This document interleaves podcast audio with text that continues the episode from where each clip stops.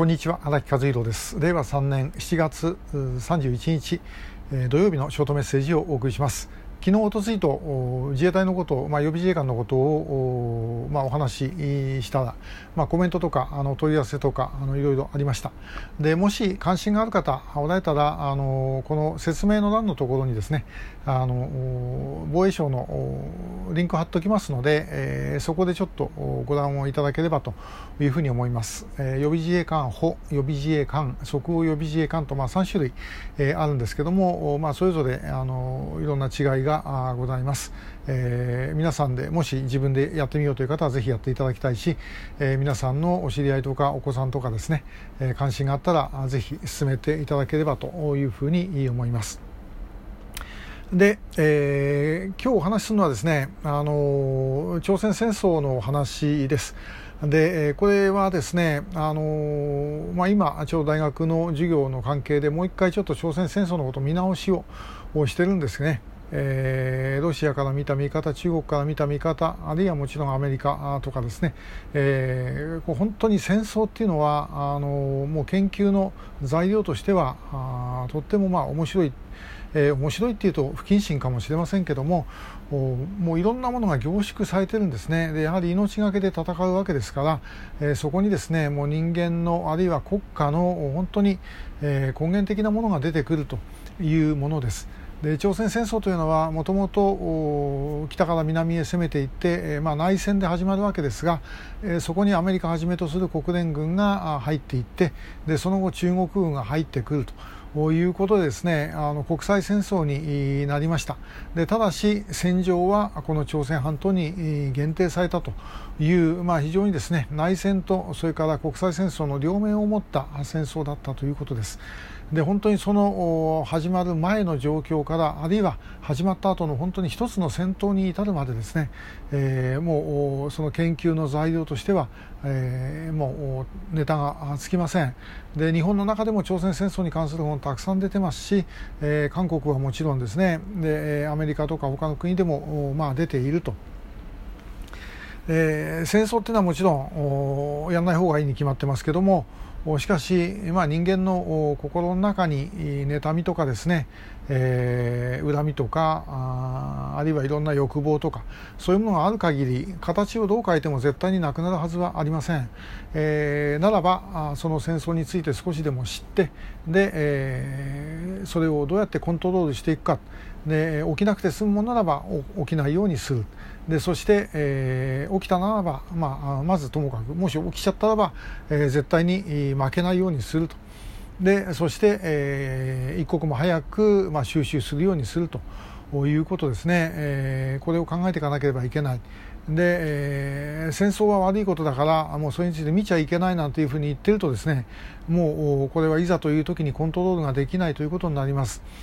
で、えーまあ、朝鮮戦争のいくつの側面がありますからこの戦争こうだったって簡単に割り切ることはもちろんできないんですけどもこの一つにですね重要なことがありますなんで始まったのかということの一つでキム・イルソンの問題があるんですね、えー、この人当時、えー、まだ33歳、でした。えー、朝鮮戦争始まった時あの人大正元年の生まれということになるんですけども1912年の生まれです。ですから朝鮮戦争は1950年ですから始まった時が、えー、30始まった時で37歳か、えー、ですね。あの日本が負けて解放になった時が33歳ですかね。で、えー、朝鮮戦争の時に、えーまあ、38歳で、えー、戦争を始めるわけですけども周りにいた他の指導者みんなキム・イルソンよりもですねずっと年上の人たちでしたで、えー、まあありからするとですねなんだこの若造がと何にもしてはしてねくせに、まあ、スターリンに気に入られてですね、えー、首相になったんじゃないかというようなあ風に見られていたことは間違いがありません。で、えー、彼としてはこれを克服するためにはどうすればいいかともう方法は一つしかなかったんですね。えー、要はあの朝鮮半島を統一してでそして、えー、それによって自分が統一した、祖国の指導者になると、まあ、こうなればさすがに誰も文句言わねえだろうというふうに思ったとで、えー、もちろん戦争が始まった理由っていうのは一つじゃありませんからこれで始まったということは言えないんですけども私は非常に大きなファクターの中にこのキム・イルソンの、まあ、ある意味コンプレックスの裏返しってことがあったんじゃないかなというふうに思ってます。えー、それで膨大な何百万の人が犠牲になるわけですからこれはとんでもない間違い、えー、なんですけどね。で、えー、あの映画の首里の中で一番最後のクライマックスのシーンの中でですねあのチェ・ミンシあの、えー、あの特殊部隊の隊長とですねあの主人公の反則球のやり取りの中で、えー、ただ一人の錯誤によって、え、こんなことになったことをお前忘れちゃだめだというようなことをですね、えー、反則球が主人公が言う場面がありました本当にまさに、えー、この人一人の錯誤によってあの戦争を引き起こされたとあの人がそういう錯誤をしなければおそらくこの戦争起きてなかっただろうというふうには思います。で、しかし起きてしまえばこれだけの膨大なあの被害が出ていまだに分断が続いているということなんですね。えー、まああのそんなことこんなことですねもういろんなあのものを読んでいて、まあ、私も朝鮮戦争のこと分かってるなんて本当ごく一部の一部のさらに一部かけらぐらいしかありませんけどもでもやはり新しいことを知るとですね、まあ、自分自身にとっては何らかのプラスにもなるかなというふうにはあの思っています。えー、研究なんてそんなもんでですねあの全てが分かったなんてことは絶対にありえません。ですからあの、まあ、分かんないんですけど分かんないものをですね才の河原の石積みみたいにやっていくことに、まあ、何らかの興味とそれから喜びを覚えるということなのかなというふうに思ってます。えー、いずれにしてもこの朝鮮戦争というのは